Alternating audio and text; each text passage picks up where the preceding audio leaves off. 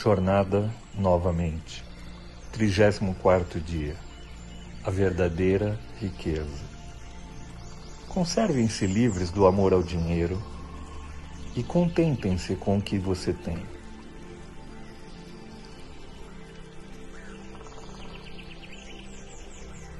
Hebreus capítulo 13, versículo 5 diz assim: Conservem-se livres do amor ao dinheiro e contentem-se com o que vocês têm, porque Deus mesmo disse: Nunca o deixarei e nunca o abandonarei.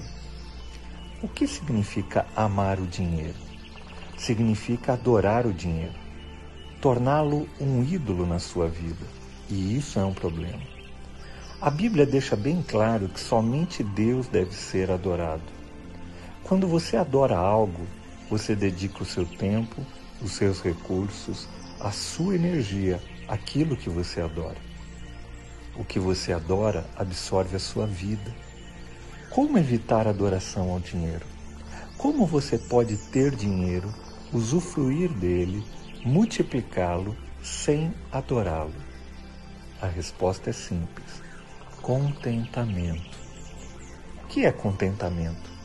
Contentamento não é dizer gosto de onde estou como desculpa para não ter objetivos na vida, ou nunca tentar algo melhor. Na verdade, Deus diz: os que trabalham com dedicação prosperam. Provérbios 13, 4. Contentamento é dizer, independente das circunstâncias, eu tenho Cristo como centro da minha vida. Isso é contentamento. Contentamento não é baseado na sua situação financeira. Em vez disso, é baseado em seu relacionamento com Deus. Estamos felizes porque Deus nos prometeu que não importa o que aconteça, Ele sempre estará conosco e nunca irá nos abandonar. Portanto, eu posso ficar contente com as minhas circunstâncias de hoje, porque o meu contentamento não se baseia nelas.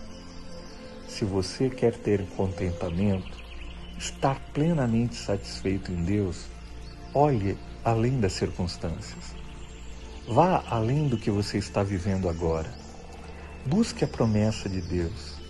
Tenha uma perspectiva eterna. Deus diz que Ele sempre estará com você.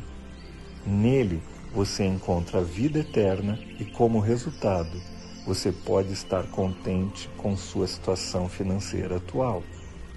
Quer você seja rico, ou não, materialmente falando, você é muito rico em Deus. Vamos refletir?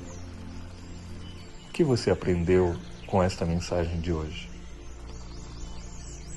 O que você vai fazer com o que aprendeu?